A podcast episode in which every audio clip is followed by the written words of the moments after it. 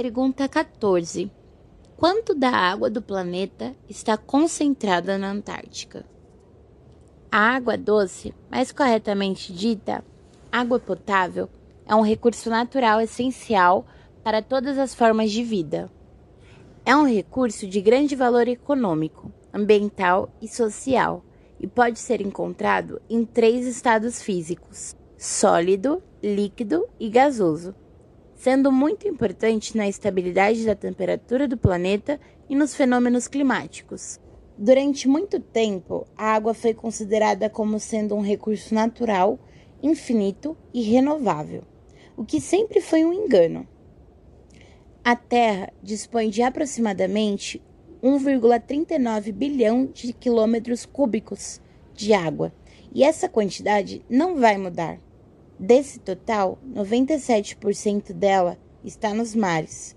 É salgada e, para ser aproveitada para o processo de dessalinização, os custos são muito elevados. Restam apenas 3% de água doce, dos quais menos de 1% da água existente na Terra está disponível para o consumo humano, em rios e lagos, pois 22% compõem-se de águas subterrâneas e 77% ficam em geleiras, 70% só na Antártica. Ou seja, o gelo antártico também é um recurso hídrico para o futuro. A água potável é um recurso raro. Em muitos países e em pleno século XXI, quase um bilhão de pessoas no mundo ainda não têm acesso à água potável, enquanto mais de 2,5 bilhões não têm sistema de tratamento de água. De acordo com o Relatório Mundial das Nações Unidas sobre Desenvolvimento de Recursos Hídricos de 2015, o planeta enfrentará um déficit desse recurso de 40% até o ano de 2030 e espera-se um aumento de 55% na demanda por água até o ano de 2050. Enquanto isso, 20% das fontes mundiais de água subterrânea também já estão sendo superexploradas. Em um futuro próximo, a água estará tão escassa que, segundo alguns estudiosos, seu valor será comparado ao do ouro e provocará conflitos mundiais. É por isso que pesquisadores em todo o mundo estão buscando soluções para produzir água potável. Uma ideia foi explorar essa água doce em estado sólido da Antártica. Os pesquisadores chegaram a estudar a possibilidade de transportar icebergs para outros continentes, utilizando principalmente o movimento das correntes marinhas. Na verdade, a ideia é utilizar os icebergs, montanhas de água doce à deriva e que vagam naturalmente no oceano até derreter.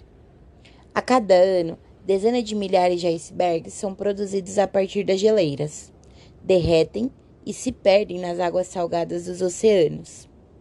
É preciso concordar que um iceberg de 2.275 km, equivalente ao dobro da área do Rio de Janeiro, poderia fornecer água para uma cidade como o Rio de Janeiro durante três anos.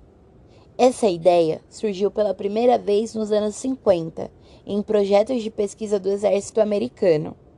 Somente na década de 70, o explorador polar francês Paul Emile Victor o engenheiro George Mon e o príncipe saudita Mohamed Al Faisal puseram esse projeto em prática. E desde 2010, a Dassault Systems está com o projeto IceDerm, utilizando uma tecnologia avançada com modelagem 3D. Eles fazem simulações virtuais para tornar o transporte de icebergs realidade. Para esses pesquisadores, a deteorização de icebergs flutuantes não causará nenhum impacto para a fauna local. Portanto, a Antártica começará a ser alvo de exploração novamente. Porém, sabemos que com o aquecimento global, esses icebergs estão se soltando cada vez mais rápido e estão cada vez maiores. Isso irá contribuir para o aumento dessa exploração. E qual a sua opinião sobre a exploração do gelo? Que mecanismos podem ser usados para solucionar o problema de escassez de água sem impactar o ambiente?